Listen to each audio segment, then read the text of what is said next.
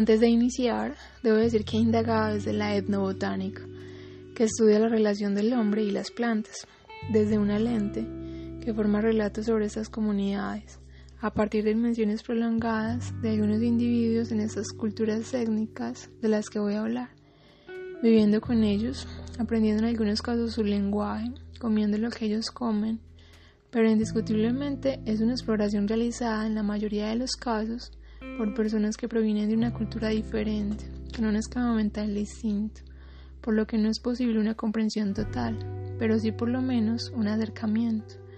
Afortunadamente también se ha venido dando un diálogo donde se escuchan las propias voces de los indígenas, entonces no siempre lo que alguien ajeno a una cultura cuenta, sino sus propios protagonistas. Ahora, quiero llamar la atención sobre algo, y es que cuando uno habla de estas cosas, lo hace parado desde un lugar que no es el mismo del indígena, o sea que uno no tiene consigo toda una tradición, unas creencias arraigadas, una forma de ver el mundo ya interiorizada, entonces uno no tiene los ojos idénticos a los del indígena, por lo tanto hay limitaciones en la comprensión de estas cosas, pero aún así no dejan de ser valiosas estas aproximaciones.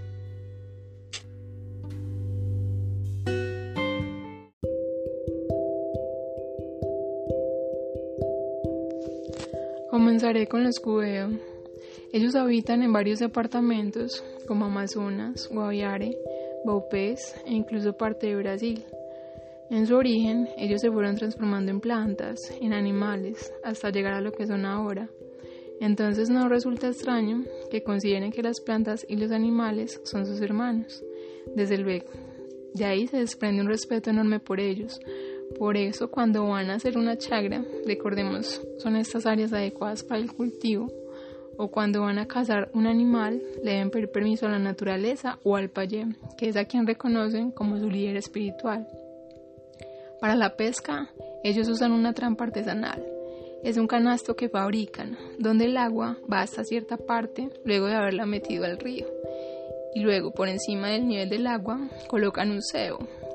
Pueden ser insectos que atraen a sardinas.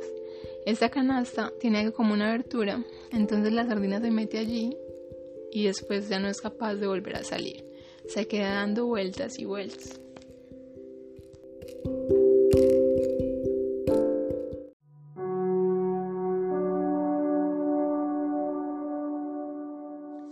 Con los gofanes, un pueblo que habita entre la frontera colombiana y ecuatoriana, voy a hablar un poco sobre la dimensión sagrada de las plantas. Y hago un paréntesis, esto no es para promover el consumo de estas sustancias, sino para que se comprenda su importancia histórica, cultural y social. Para ellos el yagé es una planta que es la madre de todas las plantas medicinales. El yagé tiene la fuerza para sanar a una persona en sus ámbitos físico, mental y espiritual. El nombre del yagé puede cambiar dependiendo del lugar en el Amazonas en el que estemos. También cambian las plantas que se mezclan para prepararlo y tiene un gran reconocimiento en muchas comunidades indígenas.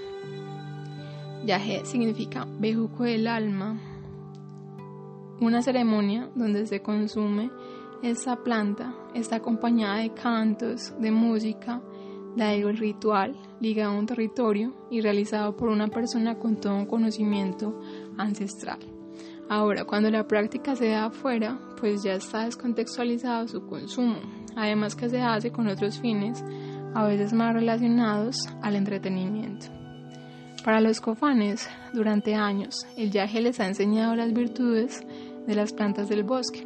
La consideran una planta maestra. El yaje es como su libro sagrado. Tomando yaje se aprende. Esto sin duda desafía nuestras lógicas. Los cofanes usan y reconocen un número impresionante de plantas para curación. Este conocimiento ha sido dado por los abuelos. Algo muy curioso es que en la selva, cuando se va a tomar una planta para realizar una curación, ellos deben pedirle también permiso al espíritu de la planta, porque estos son los dueños de las selvas. En su historia oral, los cofanes y otros pueblos hablan de invasiones. Con cada nueva bonanza, desde la quina, el petróleo, hasta la coca, esos pueblos han estado sometidos a manifestaciones violentas y a despojos, y actualmente existe un temor latente muy grande frente a los que van a su territorio en búsqueda de especies vegetales que puedan ser explotadas comercialmente para la producción de medicamentos o de compuestos agroquímicos y otros usos.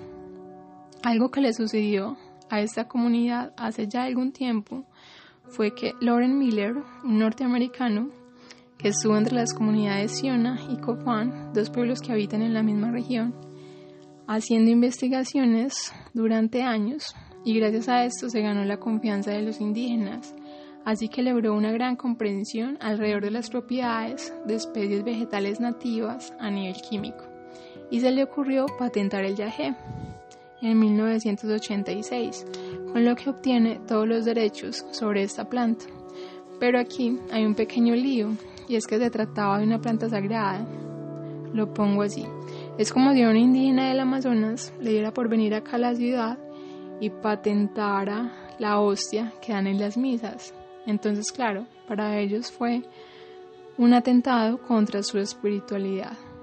Y Kerubin Keta, que es un máximo líder junto con otros indígenas, tuvo que viajar a Estados Unidos para defender sus derechos. Lo paradójico de todo esto es que al final logran tumbar la patente pero no porque se le haya dado peso a su conocimiento ancestral, sino porque se dieron cuenta que ya había registros de la planta en una universidad norteamericana, y de hecho no se tiene idea cómo llegó hasta allá. Una de las complejidades de este asunto es pensar un escenario donde comunidades que han hecho parte de su cultura una planta en un futuro tengan que pagar para poder usarla.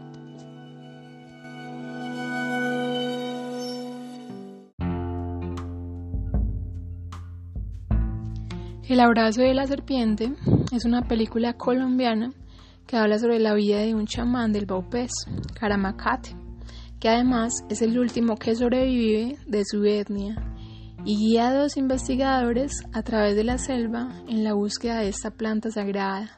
Uno de ellos es Richard Evan Schultes, un biólogo estadounidense que estudió las propiedades de muchas plantas, especialmente en el Amazonas. En esta peli se deja ver esta dimensión de lo sagrado de una forma bastante profunda.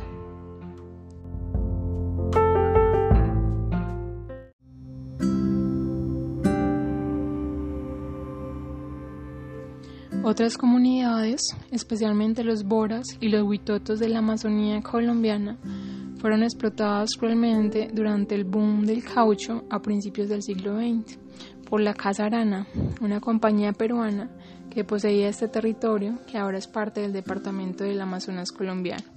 Sin embargo, los pocos que lograron sobrevivir mantienen todavía su idioma, su cultura y el conocimiento de las propiedades de las plantas locales. Los misioneros, que con frecuencia han protegido a estos y otros indígenas de la explotación, introdujeron la medicina occidental, lo que ha complementado el conocimiento de los indígenas, pero a su vez causaron cambios culturales y lucharon contra la influencia de los chamanes, sus líderes, que son los guardianes de las tradiciones de estos pueblos y tienen un amplio conocimiento de las propiedades y usos de la vegetación local.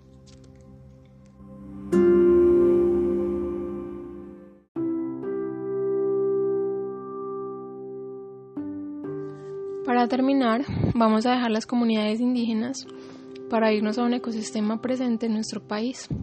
Los manglares son bosques que avanzan sobre el mar, son guarderías marinas y hábitat de especies también terrestres. Son sitios de descanso, alimentación y anidación de aves migratorias, protectores de las poblaciones que viven en las costas contra tormentas tropicales y tsunamis. Además, son vitales para la absorción del dióxido de carbono y purificadores del aire que respiramos. Todo esto y mucho más representa este conjunto de árboles y arbustos marinos, conocidos por crecer con un pie, o mejor dicho, una raíz en el mar y otro en la tierra. Sus raíces enmarañan y constituyen un refugio para peces y moluscos que acuden allí para reproducirse, los mismos que hace algunos años carecían de importancia. Hoy son uno de los mayores ecosistemas en estado de crisis en el planeta. Dentro de las principales causas de su deterioro está en la industrialización de países que han crecido rápidamente en los últimos años, la deforestación para la conversión de granjas de camarón y langostinos y el desarrollo de infraestructuras de proyectos en estas áreas con fines turísticos y urbanos. Los manglares desempeñan un papel importante como fuente de recursos para muchas poblaciones humanas. Allí se realiza pesca industrial a gran escala y artesanal, esta es más bien a nivel familiar. De ellos se extrae madera para leña y construcción, se extrae sal. También son lugares donde se pueden cazar animales y pueden ser de uso recreativo y turístico, entre otros.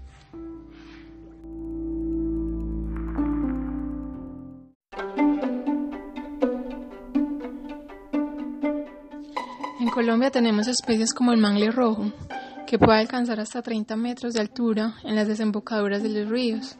Se reconoce fácilmente porque tiene raíces aéreas en forma de zanco y se reproduce con unas estructuras en forma de cigarros llamados propágulos. Es la especie de mangle ubicada principalmente en la parte de mayor influencia salina, frente al manglar, y en la que el nivel de inundación es mayor. Su principal capacidad de adaptación se da por la presencia de estructuras para eliminar el exceso de sal y las cuales al mismo tiempo le sirven para respirar, conocidos como neumatóforos. También está el mangle negro, conocido como mangle prieto se encuentra en las costas tropicales, en desembocaduras de ríos, lagunas y arroyos. Alcanza de 10 a 30 metros de alto. Se identifica fácilmente porque sus raíces crecen de la base del tronco en todas las direcciones con abundantes neumatóforos, los cuales ayudan a captar el oxígeno del ambiente debido a que hay muy poco en el agua. Son la especie más resistente a condiciones desfavorables de clima y es dominante en lugares con altas concentraciones de sal. En sus troncos pueden habitar aves en huecos fabricadas por ellas mismas, las cuales usan como nidos. También es común encontrar otros organismos, como por ejemplo hongos.